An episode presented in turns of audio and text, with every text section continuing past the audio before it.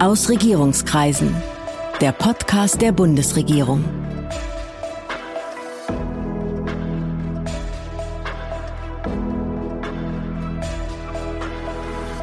Hallo, willkommen zu Aus Regierungskreisen, dem Podcast der Bundesregierung. Ich bin Sven Siebert und ich bin Gastgeber dieses Podcasts. Und heute geht es hier um Informationen für Geflüchtete aus der Ukraine. Genauer um das Informationsportal Germany for Ukraine oder Germany for Ukraine. Das schreibt man mit einer 4 in der Mitte. Ich habe dazu Markus Richter zu Gast, Staatssekretär im Bundesinnenministerium. Guten Tag, Herr Staatssekretär. Schönen guten Tag, hallo. Herr Richter, an wen richtet sich Germany for Ukraine? Also das richtet sich an Ankommende aus der Ukraine. Wir erleben ja alle dramatische Bilder vor dem Hintergrund dieses völkerrechtswidrigen Krieges, den Russland dort eröffnet hat. Und es kommen ja täglich in Berlin Tausende von Menschen an, aber genauso auch in anderen Städten, Großstädten vor allem. Und da geht es darum, dass wir hier niedrigschwellige Informationen zur Verfügung stellen, sodass eine Erstorientierung möglich wird. Das heißt, es richtet sich an Ankommende, an Geflüchtete, die schon in Deutschland sind? Oder kann auch jemand, der jetzt beispielsweise in der Ukraine erst flieht, erst aufbrechen will, schon auf Informationen zugreifen, die vielleicht für ihn interessant sein könnten? Selbstverständlich. Wir haben ja die Plattform jetzt gerade erst live geschaltet, sehen aber schon, dass zum Beispiel auch aus Polen heraus Aufrufe der Seite stattfinden, ja. weil man sich schon auf dem Weg sozusagen informieren will, welche Möglichkeiten gibt es dann, wie sieht das aus mit meinem Aufenthaltsstatus. Und äh, hier findet man alle Informationen zu medizinischer Versorgung, aber auch vor allem zu Unterkunft, denn das ist ein Themenbereich, der am Anfang vor allem im Vordergrund steht. Ist das eine Seite im Netz oder ist das eine App oder ist es beides? Das ist aktuell eine Seite im Netz, die aber responsiv für Handys ist, wie man so schön sagt. Ja. Äh, die kann man also sehr gut vom Handy aus auch aufrufen. Das heißt, das kann jede und jeder wie eine App auf dem Handy nutzen. Absolut. Und äh, die ganzen Informationen stehen auch in ukrainischer Sprache zur Verfügung, aber auch auf Englisch und auch auf Russisch, sodass man dort auch mit der Heimatsprache sozusagen natürlich dann die Informationen abrufen kann. Wir erleben das halt Tausende von Fragen natürlich da sind. Es sind viele, viele freiwillige Helfende, die gerade auch in dieser Ankunftssituation unterstützen. Dort schlagen ja auch die Fragen auf und auch für die, die dort helfend äh, zur Seite stehen, soll auch diese Plattform zur Verfügung stehen. Deswegen eben auch Informationen auf Deutsch, so dass man dort ja auch als Helfender Informationen erhält. Denn klar ist, wenn man einreist mit dem biometrischen Pass, dann dürfen sich ja die Flüchtlinge 90 Tage in Deutschland frei bewegen. Und es gibt ja dann den sogenannten Paragraphen 24 Aufenthaltsgesetz. Ja. Das heißt, wenn ich mich innerhalb dieser 90 Tage bei einer Behörde melde, dann kann ich dort eben einen Aufenthaltstitel bekommen und der ist dann zunächst mal für ein Jahr gültig. Mit dem kann ich auch unmittelbar schon arbeiten, kann also Integrationsangebote auch annehmen. Wir werden deswegen auch diese Plattform sukzessive um weitere Informationen ergänzen, insbesondere auch um Informationen zu Integrationsangeboten. Wir haben diese ganze Plattform innerhalb von acht Tagen gebaut. Das ist finde ich schon rekordverdächtig, ja. weil es nicht nur darum geht, einfach Technik jetzt bereitzustellen, sondern vor allem die Informationen auch zur Verfügung zu stellen und mussten uns deswegen auch priorisieren und haben dort vor allem erstmal Informationen zur Verfügung gestellt rund um die Themen Ankunft, Unterkunft, medizinische Checks, ja und Basisinformationen rund um den Aufenthalt.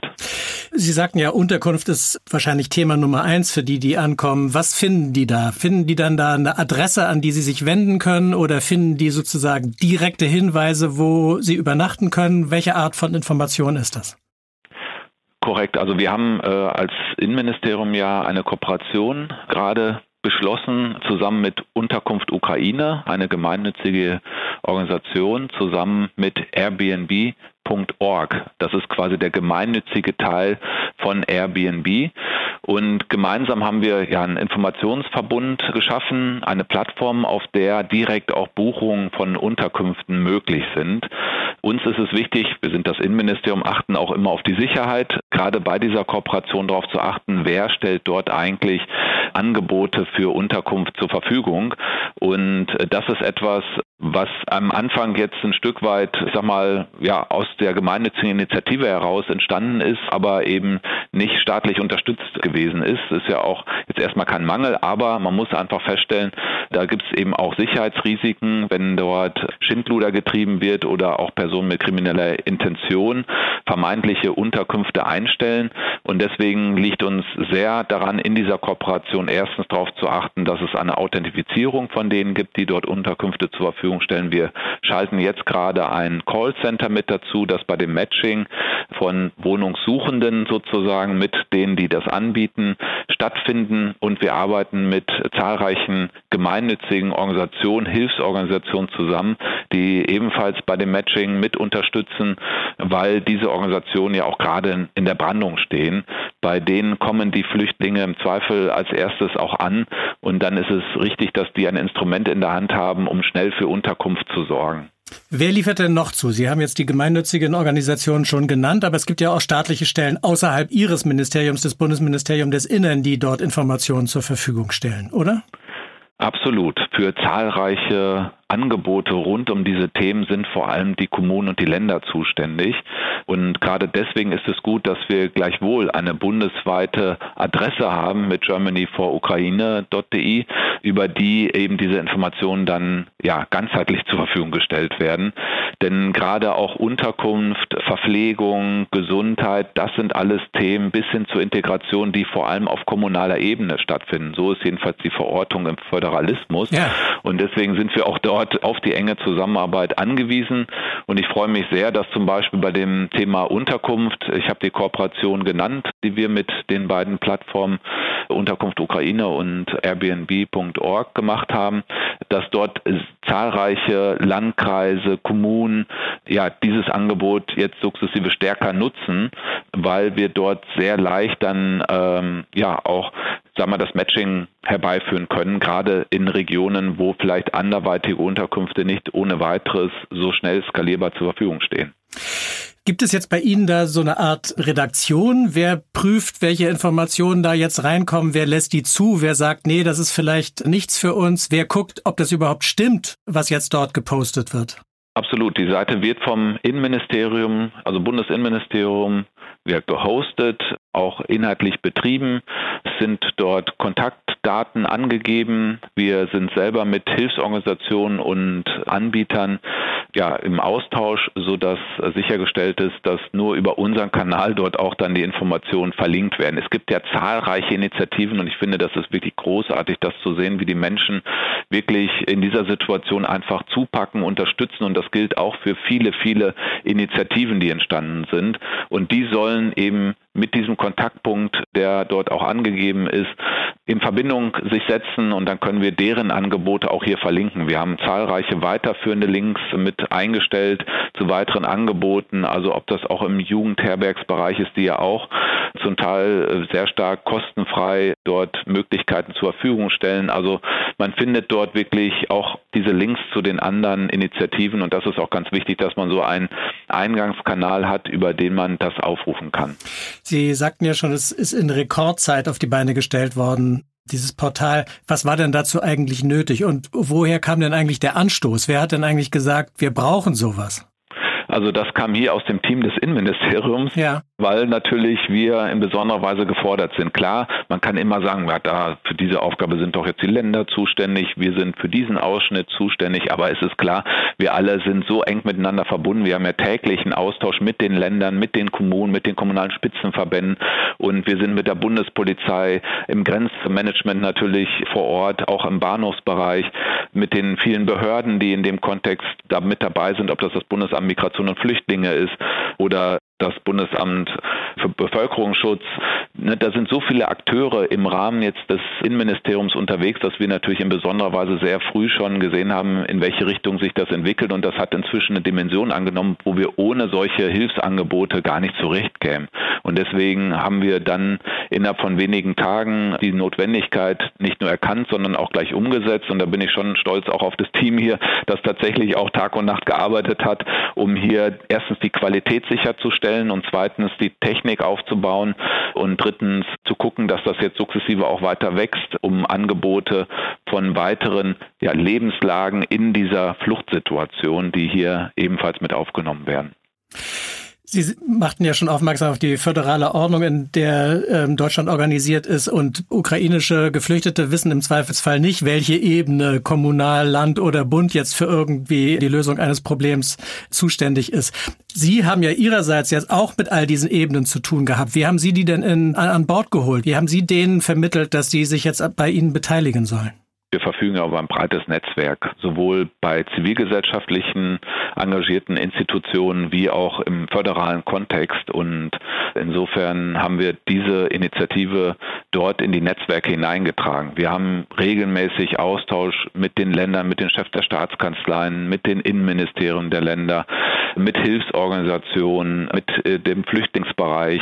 Und insofern war es gar nicht so sehr das Problem, das jetzt dort hineinzusteuern, sondern es ist natürlich eine wahnsinnige Flut sozusagen an Hilfsbereitschaft, an Initiativen da, sodass es auch ein Stück weit darum ging, Ordnung zu schaffen und auch Orientierung zu bieten. Denn ich bin selber am Hauptbahnhof gewesen, wenn man dort hier in Berlin ankommt und dann diese wuselige Situation sozusagen, wenn ein Zug, ne, wenn da Hunderte oder Tausende von Menschen aus dem Zug aussteigen. Wenn der Warschau-Express eingerollt ist. Genau, dann ja. ist erstmal für Menschen, die der Sprache nicht mächtig sind, die stehen erstmal davor und wissen nicht, wo es weitergeht. Und da ist es erstens sehr, sehr beachtlich, was dort das zivilgesellschaftliche Engagement tut, was die Bundespolizei an Struktur geschaffen hat. Aber genau das Gleiche muss natürlich virtuell auch stattfinden. Das heißt, bei diesen vielen, vielen Angeboten, die auch ja über Internetinformationen zur Verfügung gestellt werden, über Plattformen dort für eine Synchronisation zu sorgen, für eine Orientierung, für einen roten Faden zu sorgen, das wohnt auch der Kooperation mit Airbnb.org und Unterkunft Ukraine inne und genauso auch hier dieser Plattform. Und da können sich weitere Plattformen anschließen, andocken. Ich finde es auch großartig zu sehen, dass da viel sozusagen Non-Profit stattfindet. Äh, ja. Das ist genau der richtige Ansatz, wo man sich auch gegenseitig hilft. Ne, man könnte ja auch sonst auf die Idee kommen, es sind doch irgendwie Konkurrenten, die da jetzt Angebote teilweise anbieten. Nein, man ist bereit, sozusagen auch den Overload, der vielleicht auf einer Plattform stattfindet, auf der anderen dann abzufangen, sodass da eine Vernetzung stattfindet. Und genau diese Orientierung, diesen roten Faden, die technische Verknüpfung und das Auffinden von Informationen an einer Stelle, das ist sozusagen die DNA dieses Informationsangebotes. Und ich bin wirklich sehr stolz auf das ganze Team, dass es gelungen ist, das innerhalb von diesen wenigen Tagen so auf die Beine zu stellen. Sie nannten das Stichwort eben schon Sicherheit, Datensicherheit. Das ist ja auch Ihre persönliche Zuständigkeit innerhalb des Bundesministeriums. Worum ging es da oder worum geht's da? Was muss man schützen? Was, um was für eine Form von Sicherheitsfragen geht's da? Ja, das ist die ganze Bandbreite, die wir aus dem alltäglichen Leben auch kennen. Allerdings ist es wirklich erschreckend, wie manche Menschen diese Situation, diese Hilfsbedürftigkeit von Menschen ausnutzen, um entweder ein Geschäft zu machen oder kriminelle äh, Machenschaften da zu verfolgen. Und insofern ist es auch unsere Aufgabe staatlicherseits, das zu unterbinden, das zu verfolgen und hier Strukturen zu schaffen, die einen größtmöglichen Schutz bieten. Und gerade deswegen ist die Kooperation von privaten Initiativen, von Hilfsangeboten zusammen mit staatlichen Institutionen wie auch dem Bundesministerium des Innern und für Heimat genau der richtige Ansatz, um diese Interessen zusammenzubringen. Denn es geht darum, zum Beispiel Authentifizierung sicherzustellen von Personen, die auf Plattformen etwas anbieten, sodass Identitätschecks stattfinden. Es geht darum, die Daten sicher zu halten, dass sie nicht irgendwo auf privaten Servern wenig abgeschirmt stehen, sondern dass äh, hier eben die Standards, die vom BSI, also Bundesamt für Sicherheit in der Informationstechnik, vorgegeben werden, auch berücksichtigt werden. Und das ist das, worauf wir sehr achten, wenn wir auch unser Logo sozusagen hergeben für die Zusammenarbeit, dann ist das ein wichtiger Punkt. Und gleichwohl, trotz dieser Risiken, gilt es auch in so einer Situation schnell zu handeln. Da ist noch nicht alles perfekt. Auch hier bei dem Informationsangebot wird es weitere Iterationen geben müssen. Die Informationen müssen auch weiter angereichert werden. Es müssen weitere Themenfelder hinzukommen. Aber das ist in so einer Situation auch normal. Wichtig ist, dass wir priorisiert genau die Bedarfe, die jetzt am stärksten nachgefragt werden, hier adressieren Und dazu gehört es eben auch, dass wir dort die Sicherheit mit berücksichtigen. Wir wissen ja, dass es gerade von russischer Seite Versuche der Desinformation gibt. Kann das Portal davor schützen oder kann es vielleicht auch Desinformation bekämpfen? Ja, zunächst einmal ist das genau der Ansatz, dass wir hier eine staatliche Stelle sozusagen haben, ja. die darauf achtet, dass die Qualität gesichert ist, dass die Informationen stimmen, dass sie frei sind von wirtschaftlichen Interessen, sondern rein an, sag ich mal, auch der Gesetzlage orientiert. Hier Informationen, wie gehe ich jetzt ganz konkret praktisch in dem Prozess des Ankommens und des ja hier in Deutschland eben Unterkommens dann damit um.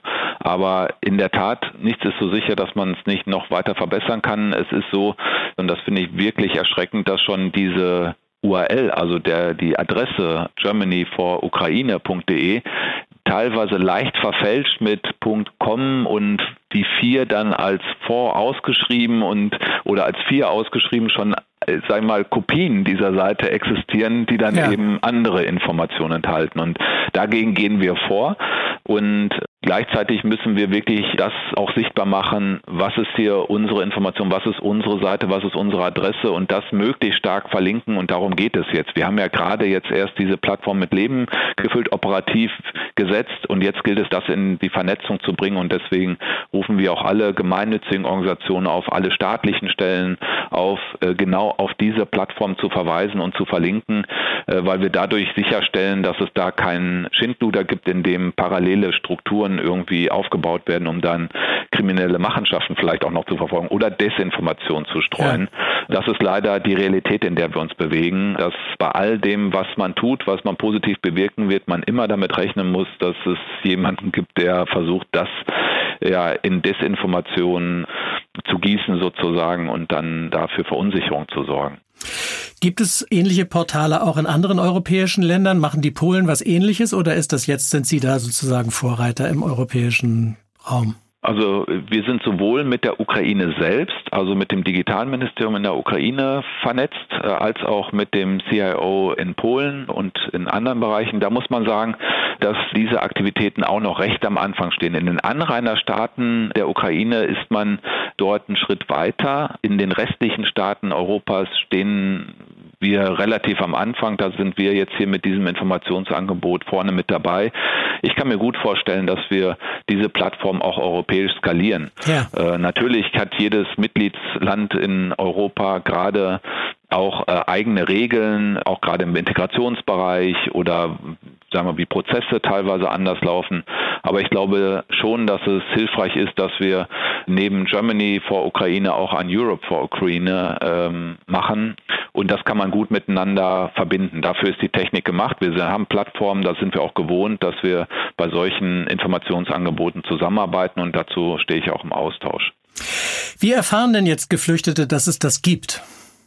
Also wir werden mit äh, Plakaten ganz einfacher Natur in der haptischen Welt sozusagen ja. darauf aufmerksam machen. Wir werden es den Helfenden in den Kommunen, an den Bahnhöfen zur Verfügung stellen. Wir werden dort Werbung schalten und versuchen an allen Stellen und allen Kontaktpunkten, die klassischerweise auf der Fahrt sozusagen in Richtung Deutschland über Polen oder an den Ankunftspunkten dort gegeben sind, dass wir da eben die Informationen dann auch zur Verfügung stellen.